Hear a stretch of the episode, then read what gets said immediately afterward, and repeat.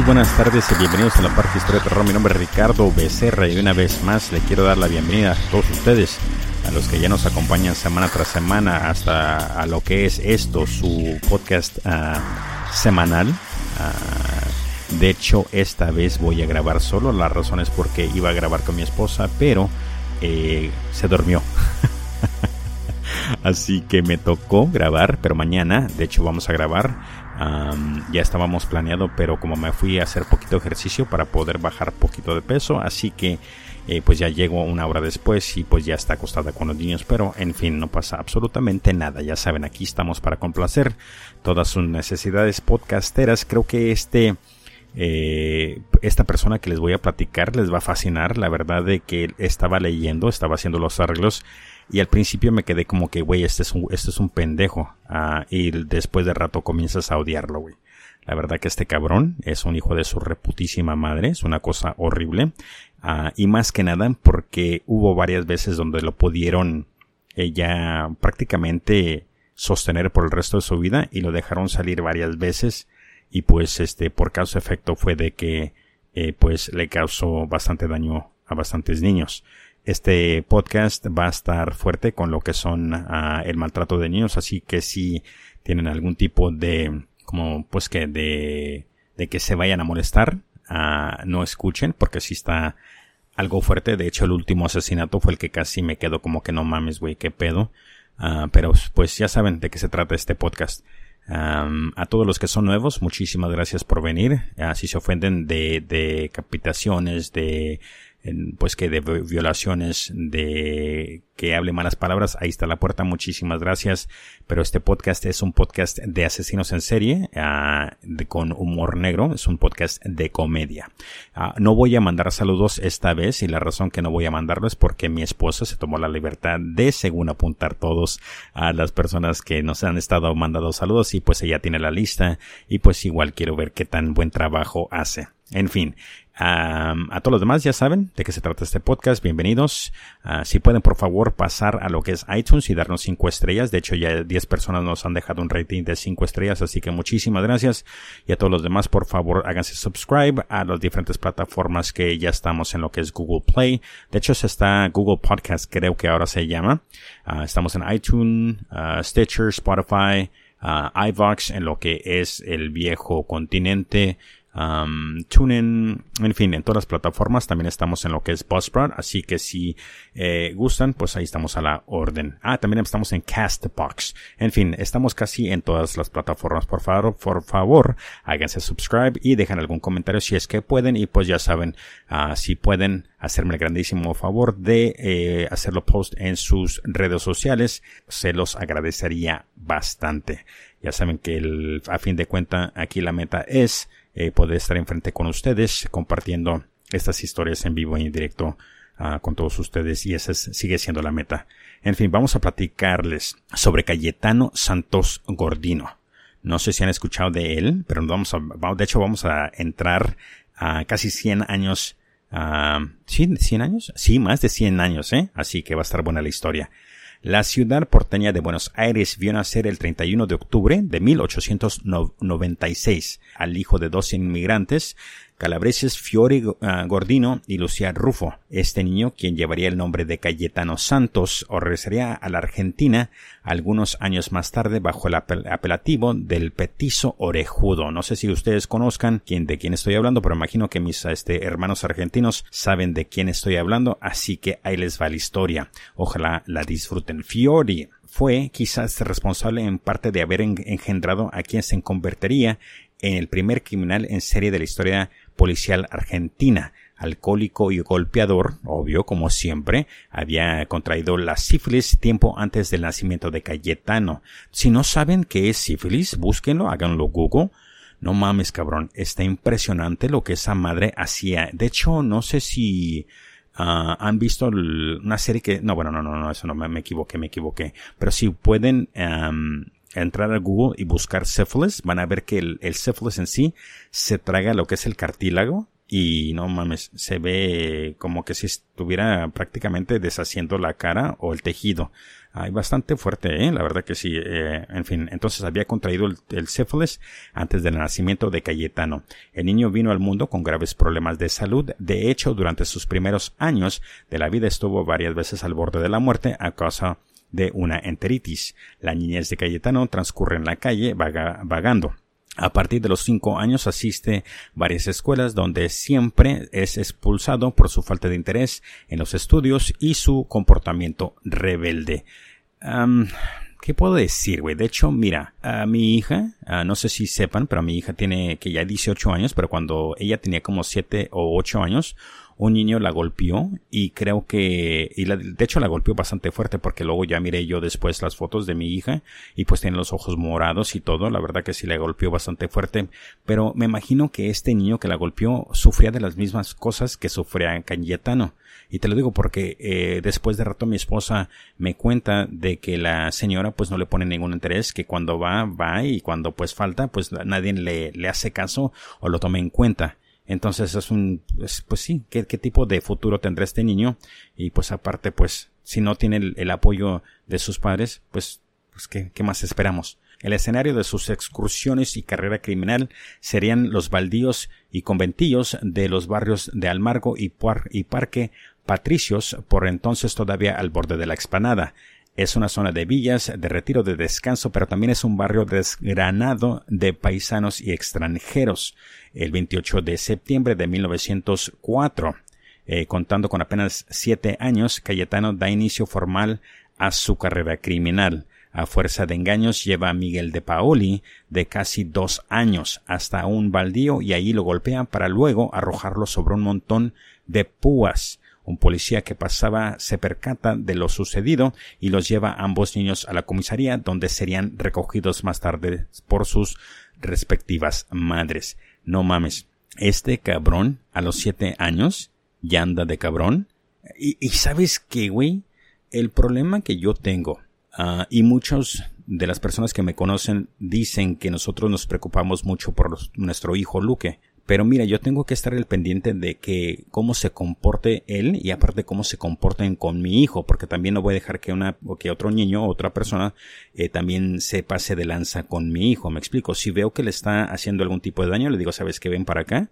Le digo, te está molestando. Si quieres que te deje en paz, nomás dile déjame en paz. Si te pone una mano encima, le puedes partir pues la cara.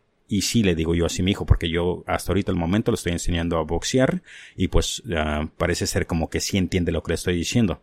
Pero es que también quiero que no, no puedo dejar de que lo maltraten, no puedo dejar que se deje de otros niños que sean poquito ya sea menores o más grandes. Me explico. Pero lo que voy es esto, si ustedes como padres, o bueno, los padres de familia como que dejan a este cabrón que haga lo que se le pegue su regalada gana y no tengan ningún tipo de conciencia, esto es lo que sucede, güey, porque no hay ningún tipo de, de, ¿cómo se puede decir? De que los hagan responsables por sus actos. Me explico. Entonces, creo que esto es lo que sucede, que este Cayetano haga todo lo que se le dé su regalada gana, güey, porque sus padres nunca le dieron la atención o su padre nunca le dijeron, ¿sabes qué, güey? Déjate de mamadas y deja de hacer esas cosas. Otra cosa que también no dicen es de que si tuvo algún tipo de trastorno, pero igual estamos hablando de 1904, cabrón. No mames, que hace 114 años, Sí, ¿verdad? Hace 114 años. Así que, pues tendremos que tomar la historia como es. Pero en fin. Al año siguiente, Cayetano agrede a su vecina Ana Neri, de apenas 18 meses. Vergas. Ah, la lleva hasta un baldío en donde la golpea repetidamente en la cabeza con una piedra. Mírate qué cabrón, ¿eh? Una niña de 18 años y este hijo de su putísima madre. Ah, ¿Cuántos años ya tiene? Ya 8 años este cabrón. Y la agarra putazos con una piedra cabrón. No mames. Nuevamente, antes de es descubierto por un policía quien pone eh, fin al ataque y lo detiene, pero, dada su corta edad, es dejado en libertad esa misma noche, güey. Varias veces personas van a parar lo que este cabrón hace, pero cuando ya piensas que todo va a salir bien, la verdad es cuando te cae el 20 que no va a estar bien, cabrón. Les juro porque yo estaba como que chin. Se cuenta la historia porque hizo los atentados, ¿verdad? Pero a fin de cuentas el cabrón sí llega a matar. Extrañamente, el que sería el primer asesinato de Cayetano pasó despersabido y solamente sería descubierto años después cuando lo relata en su confesión ante la policía.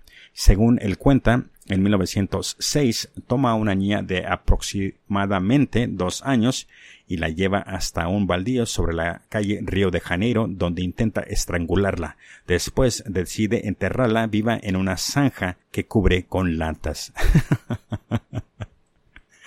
Ay, Dios santo, no mames, cabrón. Güey, decide enterrarla viva en una zanja que cubre con dos latas. ¿Cuántos años tiene este cabrón? Ya es 1906, que entonces ya tiene como nueve años, creo. Las autoridades al conocer este crimen se trasladan hasta el lugar pero se encuentran con que se había edificado una casa de dos pisos.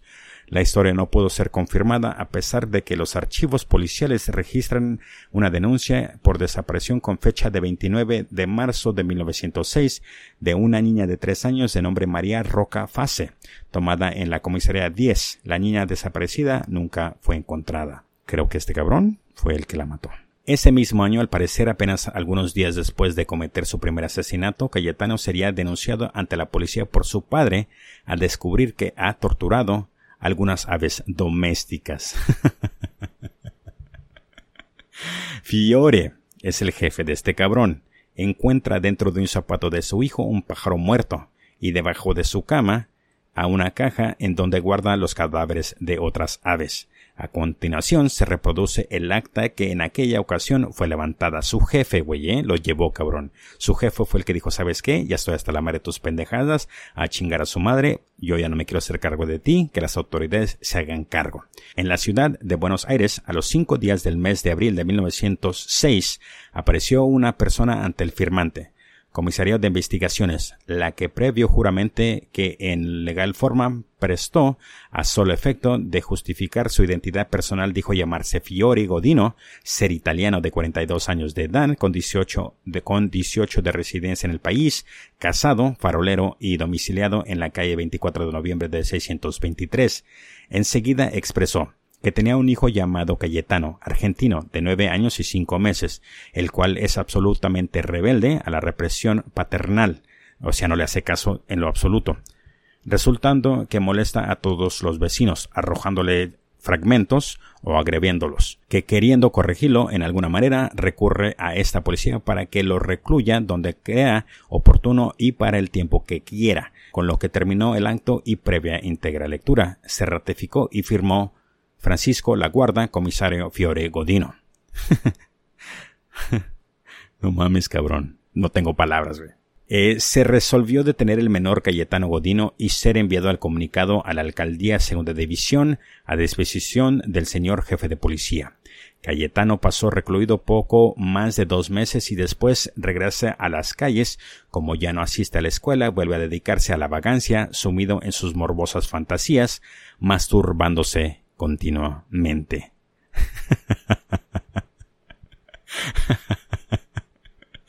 Este, güey, yo me imagino, cabrón, haciéndose puñetas por todas pinches partes. Ay, Dios santo. El 9 de septiembre de 1908 vuelve a lo mismo.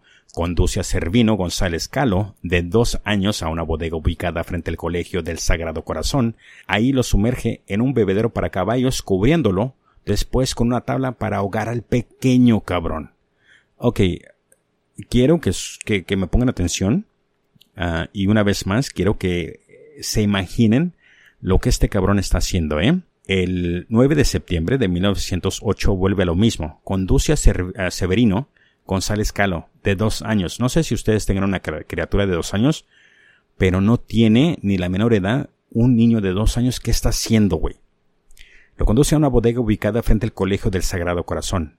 Ahí, cabrón, lo sumerge. Lo mete adentro de un bebedero de caballos, güey. Después le coloca una tabla para ahogar al pequeño cabrón. Espero que se le hayan imaginado y les haga ese efecto que a mí me hizo, güey. Y creo que la razón que a mí me afecta mucho es porque mi hijo de cinco años ahora sé qué es lo que es y me veo fotos de él cuando tenía dos años es totalmente diferente, güey. Me explico. Un niño de dos años no tiene la menor edad de qué está haciendo, cabrón. Y este cabrón lo mete bajo del bebedero y luego le pone la tabla, güey, para ahogarlo, cabrón. Impresionante. El propietario del lugar, Zacarías, descubre lo que estaba ocurriendo, pero Godino eh, se defiende diciéndole que el niño había sido llevado allí ah, por una mujer vestida de negro, de la que proporciona señales particulares. Entonces este cabrón dice, ¿sabes qué, güey? Yo lo encontré, eh, miré una mujer que lo traía, lo metió al bebedero y entonces yo lo estoy rescatando, cabrón. Así, cabrón. Es conducido hasta la delegación de donde es recogido el siguiente día.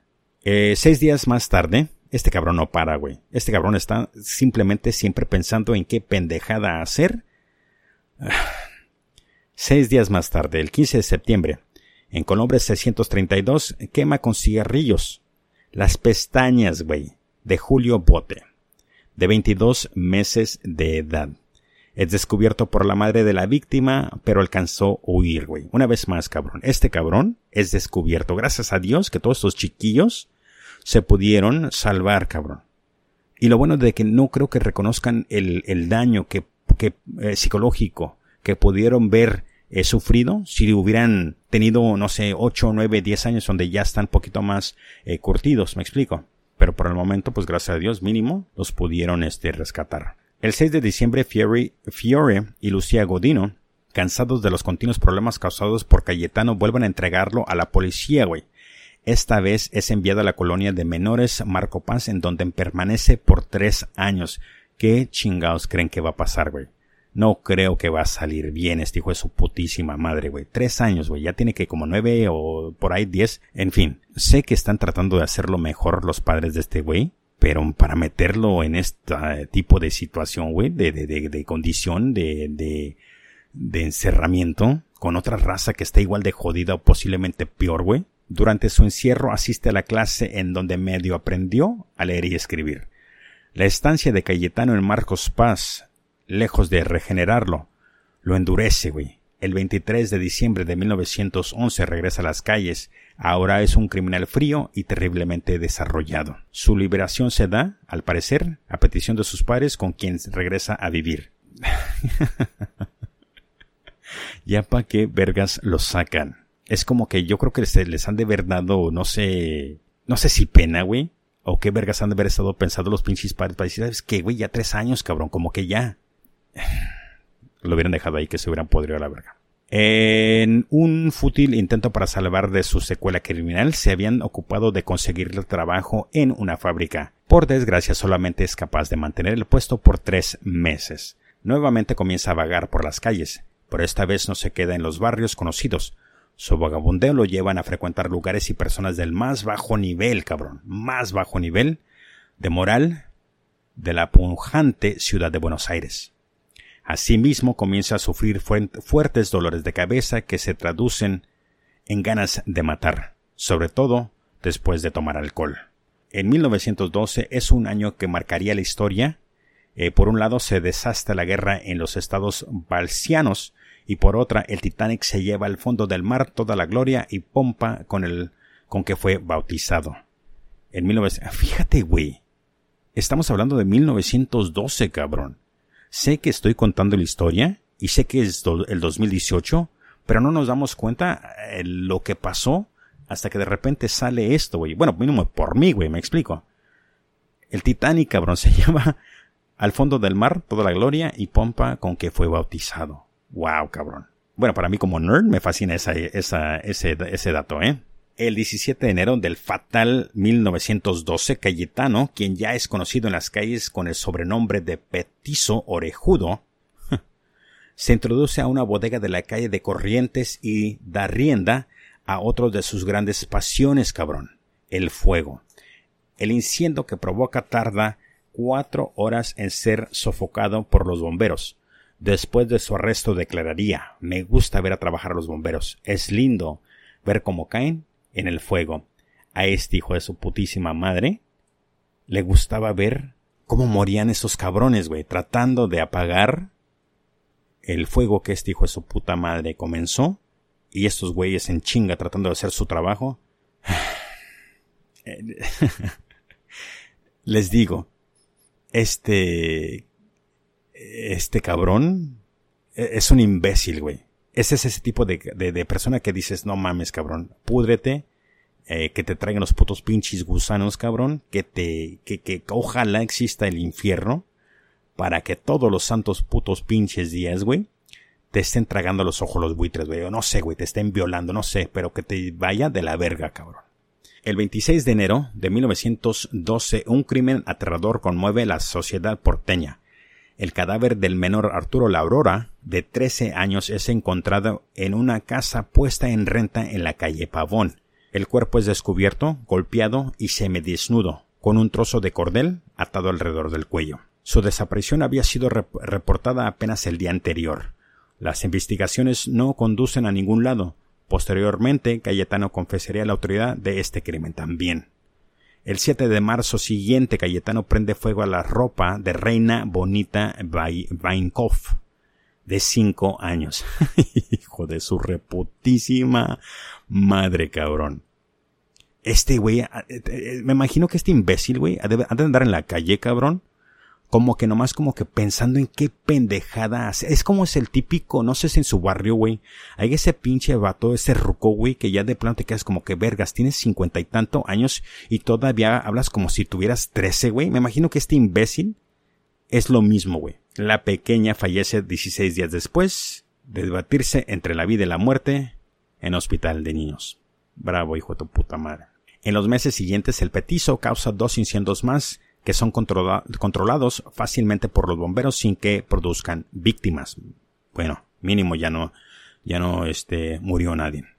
El 24 de septiembre, mientras trabaja en una bodega propiedad de Paulino Gómez, Cayetano mata de tres puñaladas a una yegua. Chequen esto, güey. No fue detenido por falta de pruebas. ¿Qué putas pinches pruebas ocupas? No mames. ¿Sabes qué, cabrón? Si no pueden detener este pendejo después de que mató una puta pinche yegua con tres puñaladas, cabrón, y todavía faltan pruebas, entonces lo que son las autoridades son unos bolas de pendejos, cabrón. Imbéciles. Eh, creo que escuchan mi frustración en mi voz, ¿verdad? Apenas algunos días después prende fuego a la estación vial de la compañía de transporte anglo-argentina. El incendio fue controlado por los bomberos. En noviembre 8, el petiso orejudo con engaños como siempre convence a Roberto Russo de dos años. No lo convence, imbécil. Te digo, un, niño de dos años no, no ocupas convencerlo, cabrón. No sabe absolutamente nada en lo que es como que, ah, sí, mi hijo, te voy a hacer daño. ¿Sabes que No, no, stranger danger, como yo le dijo a mi hijo. Si le das la mano, güey, posiblemente se va a ir contigo, cabrón. En fin. Eh, de dos años a acompañarlo a un almacén en donde supuestamente le compraría a unos caramelos. Le lleva hasta una alfalfa a pocos cuadras, en donde le ata los pies y procede a ahorcarlo con un trozo de la cuerda que usa para atarse los pantalones. Son descubiertos por un peón de alfalfar, quien los entrega a las autoridades. ¿Por qué en ese momento no encierran a este hijo de su puta madre en la cárcel, cabrón? ¿Por qué no lo encierran y lo dejan ahí que se pudra, cabrón? ¿Qué tanto te ocupan las putas autoridades? ¿Sabes que Argentina ya ni la chingan, cabrón? Yo sé que es 1912 algo así, vergas, pero Tomos no justifica, güey, la falta de, de, de... Ay, creo que hay tantas cosas que se pueden decir. Me imagino que en, eh, verdad, eh, a lo que es en, el mundo o en el barrio, cabrón, como que chingue su madre que los animales se traguen, güey. Y ya, pues ya la raza de dinero, pues, verdad, pues qué. No les importa, vergas, pues, pues que ellos que no les, no les tocan a sus hijos. No les matan a sus hijos, entonces, a la chingada que siga eh, en la calle este imbécil. Y a los demás, pues que chinguen a su madre, pues que son pobres. Malamente, ¿eh? En, fin. El 16 del mismo mes, que fue unos días después, ¿verdad? El 16 del mismo mes, en un baldío situado en las calles de Dian Fuenes y Chiclana, intenta golpear a Carmen Guitione, de 13 años. Hmm. Un vigilante hace acto de presencia y el agresor consigue escapar. Días después, cuatro días después, el 20 de noviembre, se lleva de la esquina de Muñiz y Directorio a la niña Catalina Nauner, de cinco años. Busca un baldío eh, por la calle Directorio, pero antes de encontrarlo, la menor se resiste a seguir. Codino se descontrola y la golpea. El, dueño de la casa ubicada en el, en el número 78 de la mencionada calle interviene y Cayetano logra huir de una vez. El último crimen del orejudo es probablemente el mejor documentado de su espectacular carrera. Su víctima, Gerardo Giordano, de apenas tres años, sale como todas las mañanas después de, desayunar con sus padres de su casa ubicada en la calle Progreso número 2185 para reunirse con sus amiguitos y jugar a todo aquello que acostumbran jugar los niños de esa edad. no sé ustedes, pero yo la verdad siempre estoy pendiente de mi hijo. No es porque haga este podcast, no es porque después de tanta información me quede como que traumado, no, ni, no, ni al caso, güey. Antes de que yo comenzara este desmadre de los podcasts, yo siempre estaba el pendiente de mi hijo. ¿De quién? Y yo sé que en un segundo, güey, se lo pueden llevar. Y ese es el gran miedo que todos tenemos. Pero ocupan, si tienen ustedes algún tipo de bendición, cabrón, y no lo están protegiendo, háganle poquito por el amor de Dios. Pónganle poquito atención, güey. Pongan atención quién vergas vive en su barrio, cabrón. En un 2x3, güey. Una persona que piensas que es eh, tu mejor amigo, güey, lo puede estar molestando, güey, lo puede estar violando, güey por lo regular cuando pasan cosas así son personas que pensamos que son nuestros eh, amigos y resulta ser que lo están violando. Pongan atención, cabrón. Esa misma mañana del 3 de diciembre, a, pesar de los acostumbrados gritos de su padre, Cayetano sale de su casa ubicado en Urquiza, 1970, y ya lleva clavada entre los ojos la determinación terrible de matar. Después de vagabundear por un rato por las calles, Santos Godino, el imbécil este, encuentra en la calle Progreso un grupo de chicos jugando. Se le suma sin despertar ninguna sospecha porque, después de todo, su aspecto de idiota siempre le ha permitido ganar la confianza de sus víctimas. Tengan cuidado, cabrón. Tengan cuidado. La verdad. Sé que a veces, ah, como no le va a hacer nada, güey. Pero tengan cuidado, cabrón. No, sé cómo más decir que tengan cuidado y por favor, protejan, o si conocen, una vez más, háblenle a las autoridades para que hagan al respecto algo cabrón. Poco después consigue convencer a Gerardo para que lo acompañe a comprar unos caramelos. Un rato antes y sin éxito invitó a Marta Pelosi, de dos años de edad, pero la menor asustada se refugia en su domicilio. Así pues, víctima y homicida se encaminan sin apuro hacia el almacén ubicado en el Progreso 2599 en donde compran dos centavos de caramelos de chocolates. Enseguida el más chico los reclama, pero Godino resuelve guardarlos, pero permite que tome algunos, y le promete los demás y acepta acompañarlo hasta el cierto lugar, alejado, la Quinta Moreno. Una vez en la entrada, el chico llora y se resiste a entrar, pero el asesino lleva hecho demasiado, ni siquiera vacila, lo agarra con violencia de los brazos, lo introduce en la quinta y lo arrincona cerca de un horno de ladrillos. Lo derriba con fuerza y lo aquieta poniéndole la rodilla derecha sobre el pecho. Este niño tiene que, güey, ¿tres años? Imagínate, güey. ¿Un niño de tres años, cabrón? Oye, pongan atención, güey, porque aquí es donde se pone cabrón. Este imbécil le pone la rodilla derecha sobre el pecho, güey, ya ni la chinga, cabrón. Un niño de tres años, güey, imagínate, güey, un pinche chiquillo de no. ¿Sabes qué? Ya perdí la cuenta cuántos años tiene este imbécil.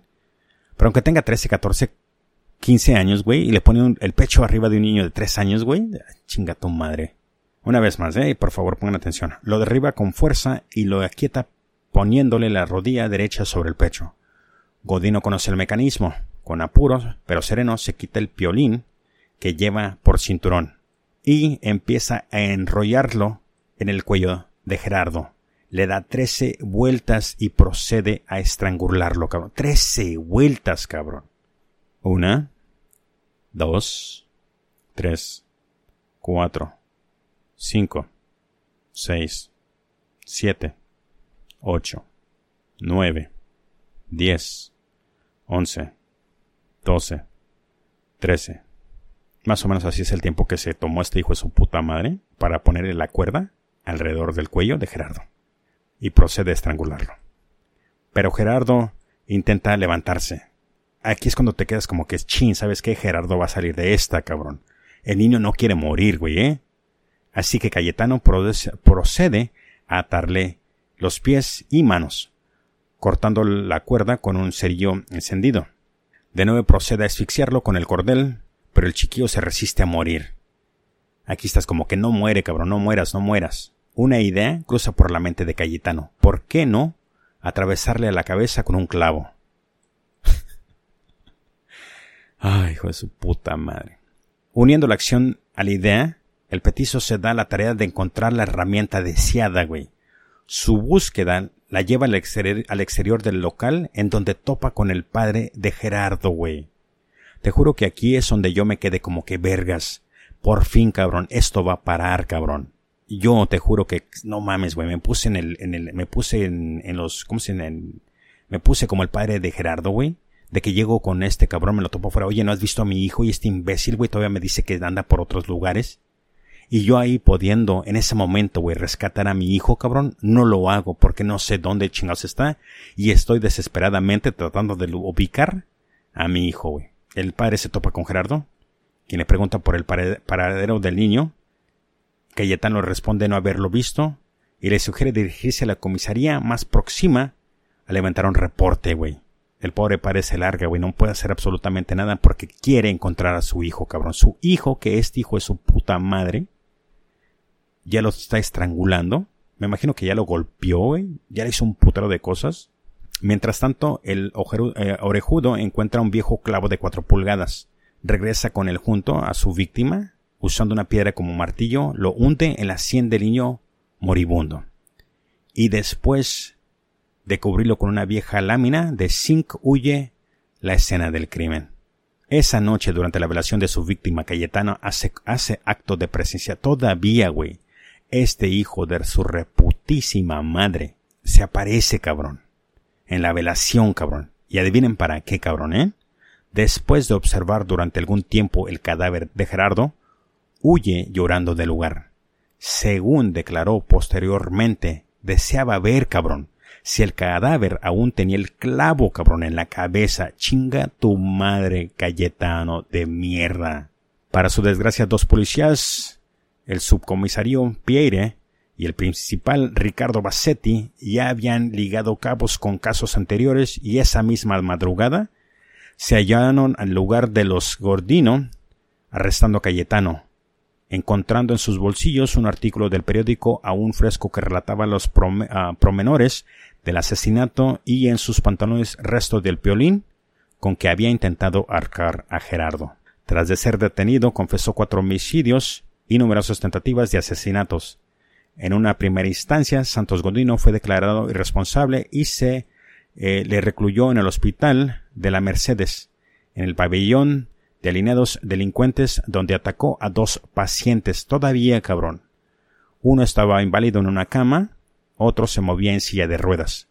Después, aparte también intentó huir, lo trasladaron a la penitenciaria nacional de la calle de las Eras y finalmente en 1923 se le trasladó al penal de Ushuaia, la provincia más sur de la Argentina, la cárcel como se le llama, la cárcel del fin del mundo. En 1927 los médicos del penal le hicieron una cirugía estética en las orejas, güey.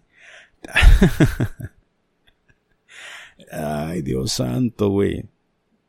Porque creían que allí radicaba su maldad, cabrón. Obviamente este tratamiento radical no sirvió de absolutamente nada. No se le puede culpar, güey, a los médicos por hacer sus... no mames, güey. Le reducieron las orejas, cabrón. Porque creen ahí... No mames, qué pendejada. En 1936 pidió la libertad y se la negaron, obvio. De los dictámenes médicos elaborados por el doctor Negri y Lucero y los doctores Esteves y Cabred, se concluyó que este cabrón es un imbécil o un degenerado hereditario, perverso, instintivo, extremadamente peligroso para quien los rodean, güey. Mínimo, mínimo, mínimo, eso sí lo tuvieron bien. De su vida de recluso se sabe poco, apenas, ah, apenas alguna anécdota, como la siguiente. En 1933 consiguió detonar la furia de los presos porque mató al gato mascota del penal. Este güey no tiene paradero, cabrón. Este güey no, nomás no entiende, cabrón. Arrojando el puto pinche gato, junto con los leños al fuego, güey. Lo agarraron a putazos tanto que tardó más de 20 días en salir del hospital. Las circunstancias de su muerte, ocurrida en Ushuaia, el 15 de noviembre de 1944, siguen sin siendo nublosas. Supuestamente murió a causa de una hemorragia interna causada por un proceso eh, gastrodenal, pero se sabe que había sido maltratado y con frecuencia violentado sexualmente. Qué bueno, güey. Qué bueno, cabrón. Qué bueno que te metieron la pinche macana de 60, 90 centímetros, güey. Y te extraen, te, te, te, te, puta madre, estoy tartamudeando tanto porque me hacen putar este cabrón. Que te rompieron el puto pinche ano, imbécil. Ojalá estés en el infierno, cabrón. Sobrellevó los largos días de la cárcel sin amigos, sin visitas y sin cartas, güey. Murió sin confesar remordimientos. El penal de Ushuaia fue finalmente clausurado en 1947. Cuando el cementerio fue removido, sus huesos ya no estaban. Ah, Dios santo. Esta historia, cabrón, la verdad, que me causó coraje, güey. Porque estaba leyendo eh, la historia, estaba arreglándola toda. El, el guion para poder leerlo y todo, ¿verdad? Y mientras más lo leía, más me estaba como que no mames, cabrón, ¿a poco sí, güey? Y creo que esta vez me, me, me molestó poco, eh, porque no tuve a mi esposa aquí al lado para poder platicar o poder, eh, no sé, como, eh, pues, tener poquito más de humor, digamos y pude sentir, pude leer, pude expresar todo el sentimiento que sentía al estar platicándoles la historia, güey. En fin. Ah, muchachos, muchísimas gracias por escuchar lo que es la historia de este imbécil, Cayetano Gordino, el petijudo gerudo, no sé qué vergas chinga tu madre, esto es lo que importa. Una vez más, se los agradezco por estar aquí conmigo en lo que es la Parque Historia de Terror. Eh, por favor, pasen a lo que es iTunes 5 estrellas algún comentario si gustan. Estamos en todas las plataformas. Eh, por favor, háganse subscribe. Cualquier comentario. Si gustan, por favor, agregarme. Estoy arroba la parca HDT en lo que es uh, Twitter. Estoy también en lo que es uh, Instagram y Facebook. También, si gustan, pasen a lo que es podcasters del mundo y únanse. Ahí también tengo otras personas que son podcasteros que también hacen programas de calidad. Ah, la verdad es que mis respetos para muchos de ellos. Ah, este fin de semana tuve la oportunidad de participar en Entre la Oscuridad. Si no han tenido el placer de escuchar ese podcast, háganlo. Está bien cabroncísimo. Entre la Oscuridad. Es de mi amigo Juan Sosa. Así que Juan, muchísimas gracias por el apoyo. Ya sabes, aquí estamos para crecer. A Territorio Podcast, muchísimas gracias por siempre recomendarme, señor. El viejo Wilmer, cabrón. A los chicos del podcast. A todos los demás, muchísimas gracias que siempre están ahí al pie del cañón mañana voy a mandar los saludos cuando mi esposa y yo grabemos, así que muchísimas gracias, ya saben, una vez más por estar aquí conmigo. Mi nombre es Ricardo Becerra, esto es La Parca Historia de Terror. Y ya saben, hasta la próxima. Adiós.